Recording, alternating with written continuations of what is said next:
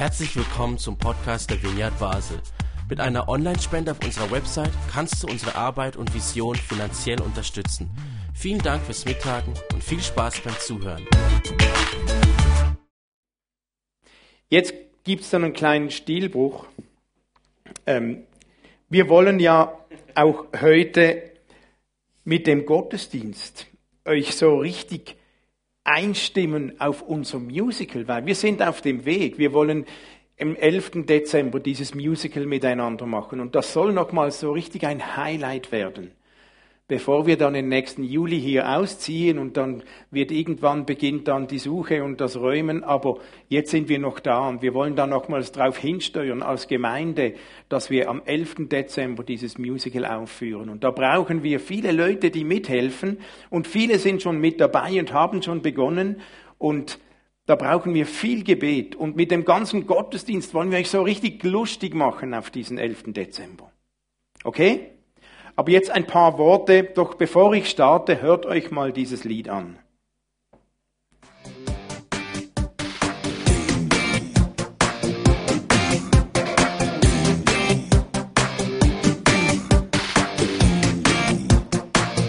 Mach nie die Tür auf, lass keinen rein. Mach nie die Tür auf, sei nie daheim. Ist erst die Tür auf, dann ist's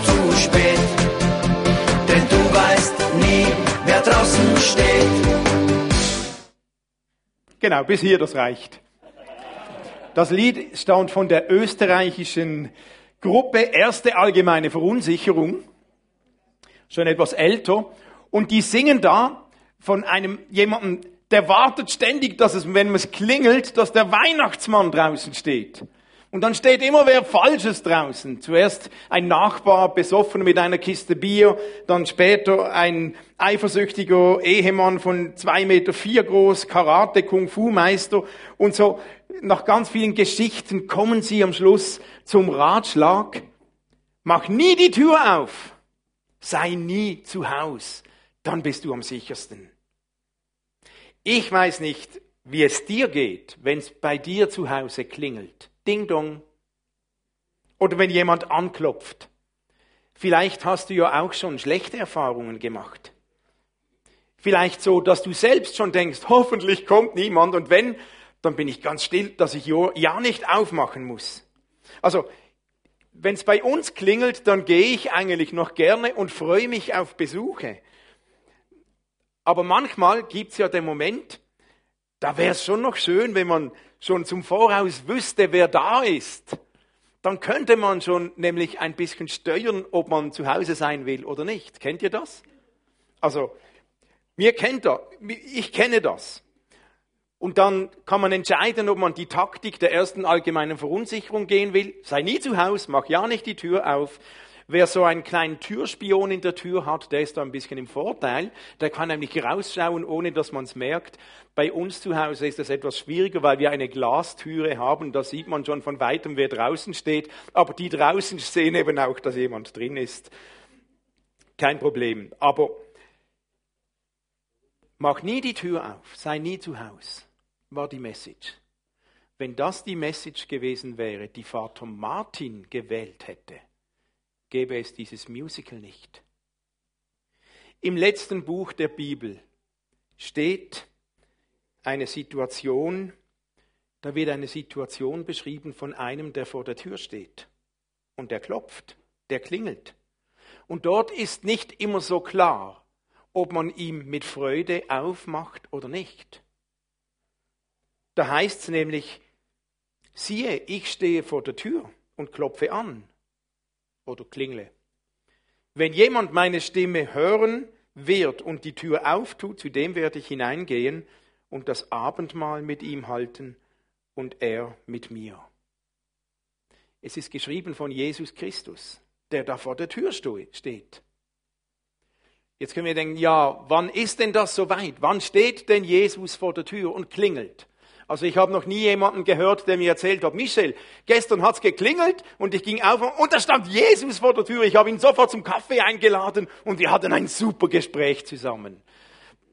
So habe ich es noch nie gehört.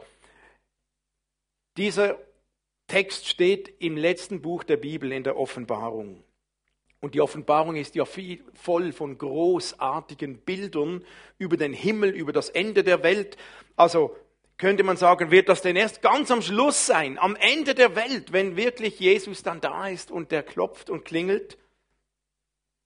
Aber diese Worte stehen am Anfang dieses Buches in einem von sieben Briefen, kurzen Briefen an sieben damalige Gemeinden.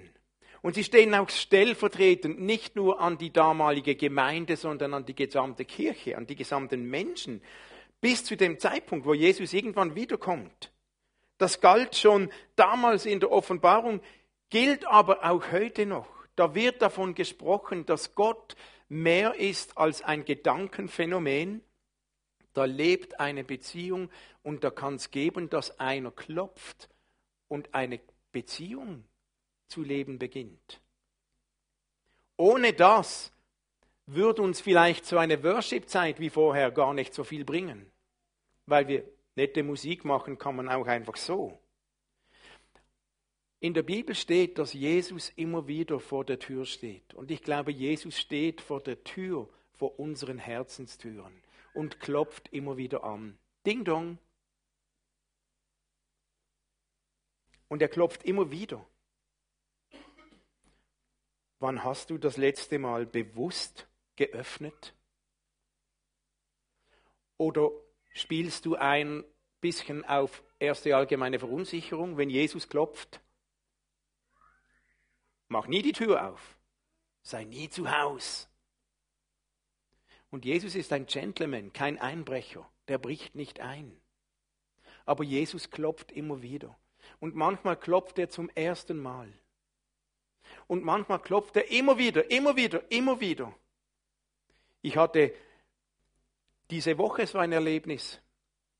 Ich saß auf dem Klo und habe ein kleines Andachtsbuch gelesen. Und ja, ich lese ab und zu und, und da spüre ich, wie es klopft in meinem Herzen. Und dann klopft er und sagt, Michel, bist du da? Darf ich reinkommen in dein Herz? Und es hat mich erinnert schon mal als Jesus mich gefragt hatte, hey Michel, können wir mal noch über was anderes sprechen als immer nur über die Vineyard?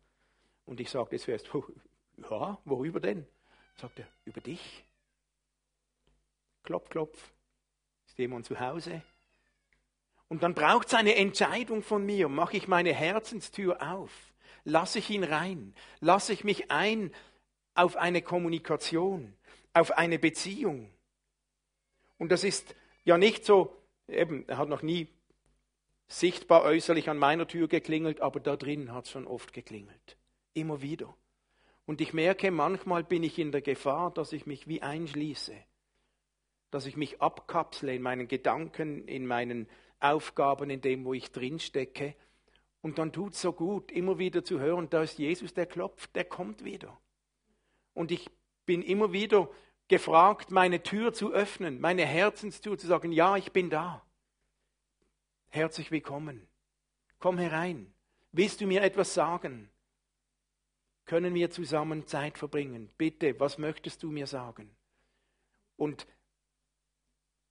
das ist der Kern des Glaubens. Dann lebt etwas. Wenn Jesus da ist, dann geschieht mehr als einfach nur ein Lied singen oder nur ein Buch lesen. Dann klickt etwas an in unseren Herzen. Dann kommuniziert er mit uns.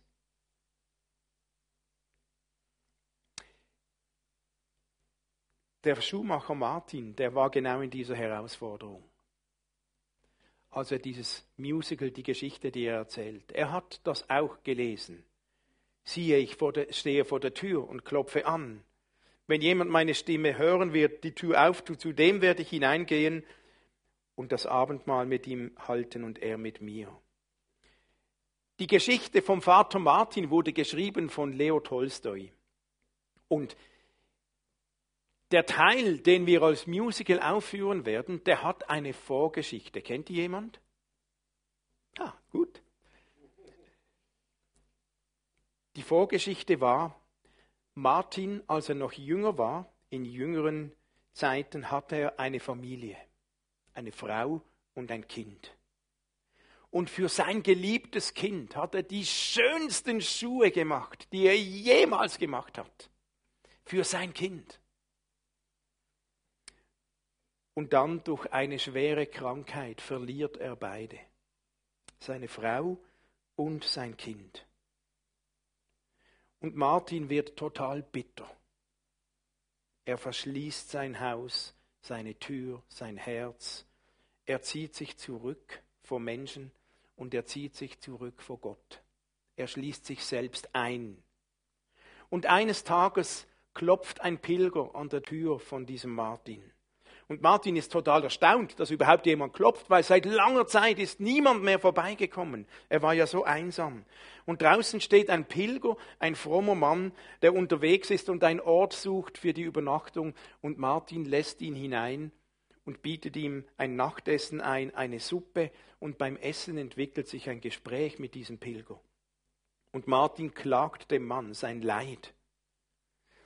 Der Pilger kann irgendwie ein bisschen mit, mitfühlen und versucht Martin zu erzählen, zu erklären, dass Gott ihn doch trotzdem liebt.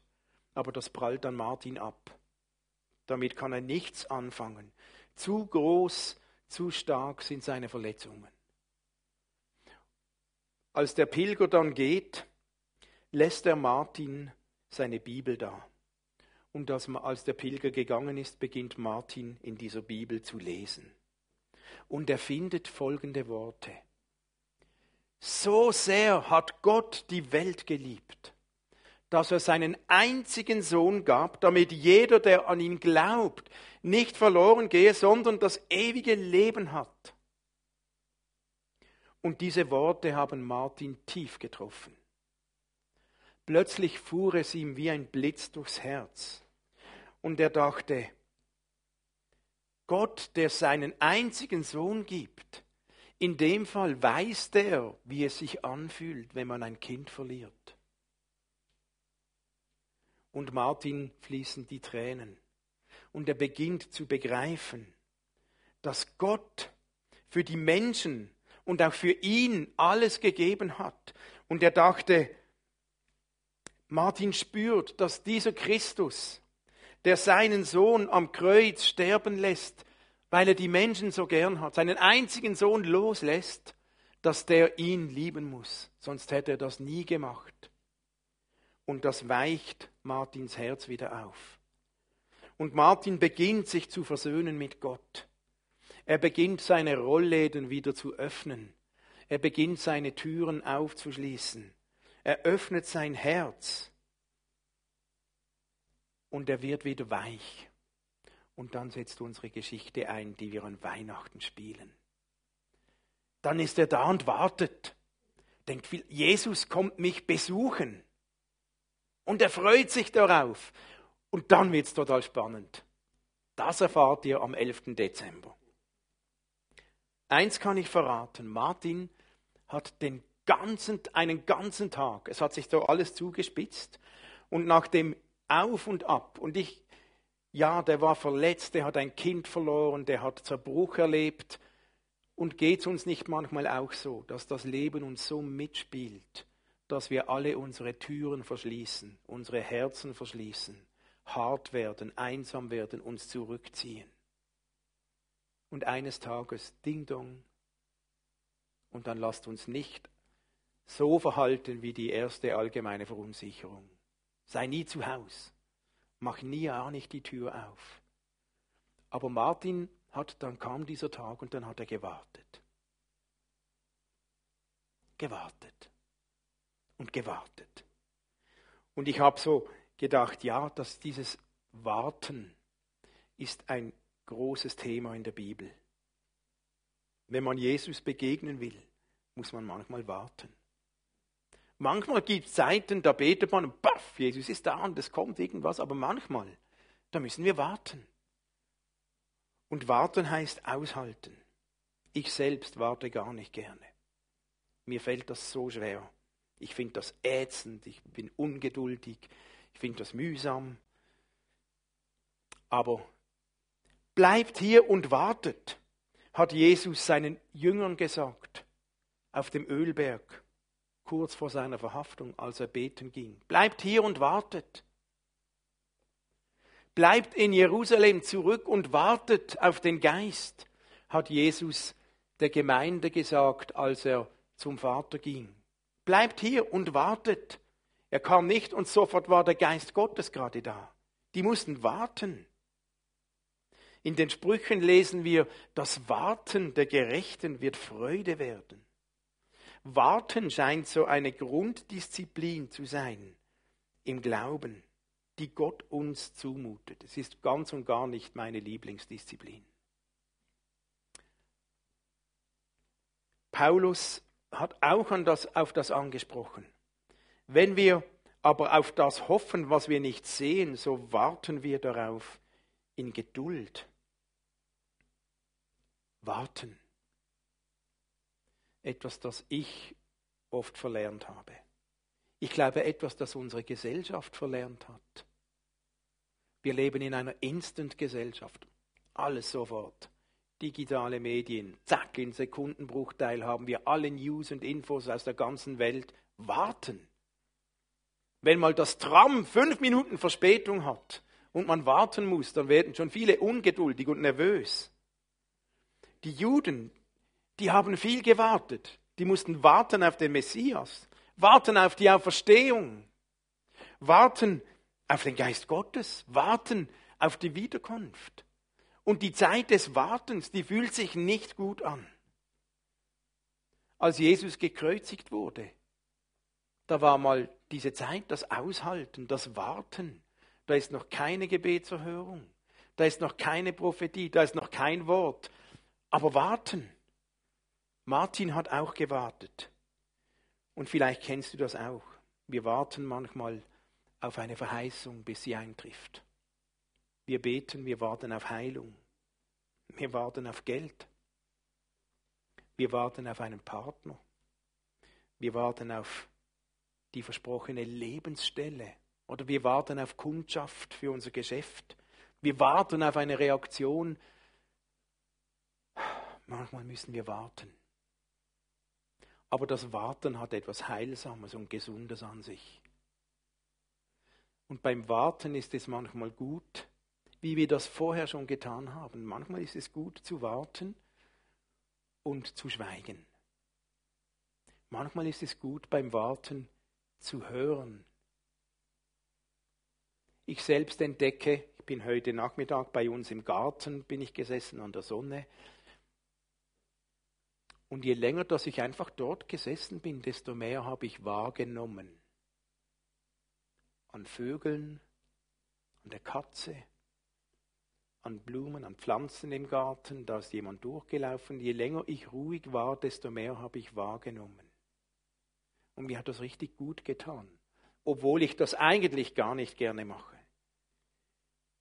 Ich entdecke, in der Bibel gibt es einige Dinge, wie Menschen gewartet haben. Zum Beispiel haben Menschen gemeinsam gewartet.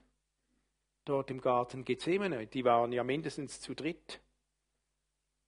Und auch sonst, oft waren sie eine ganze Gruppe, die gewartet haben. Als Jesus gesagt hat, als er aufgefahren ist, wartet auf den Geist, die waren zusammen. Und wir lesen in der Apostelgeschichte, die Gemeinde, die waren täglich beieinander in den Häusern, haben gebetet und gewartet und Gott gelobt. Das Gemeinsamsein kann eine Hilfe sein zum Warten. Anderen ist es eine Hilfe, wenn sie beten und fasten. Wir lesen zum Beispiel im Lukas 2 von der Prophetin von Hannah, die war 84 Jahre alt und sie hat fast nur gewartet sein ihr Leben lang. 84 Jahre hat sie gelebt und sie wurde schon jung Witwe. Und wir lesen nur von ihr, dass sie während dem Warten viel gebetet und gefastet hat.